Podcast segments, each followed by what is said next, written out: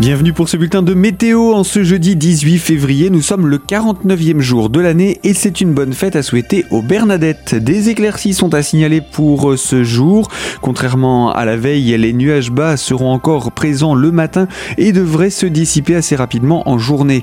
Les éclaircies devraient même être assez belles pour agrémenter le milieu de journée. Revers de la médaille, ces dernières resteront éphémères car de nouveaux nuages liés à une faible perturbation envahissent à nouveau le ciel vosgien en fin de journée Pour ce qui est du mercure, moins 4 à moins 2 degrés au réveil, 3 à 6 degrés cette fois-ci dans le positif au meilleur moment de la journée, et un vent qui est faible mais se renforce quand même, il arrive depuis le sud et il souffle de 20 à 30 km heure en pleine et jusqu'à 40 km heure sur le relief géromois.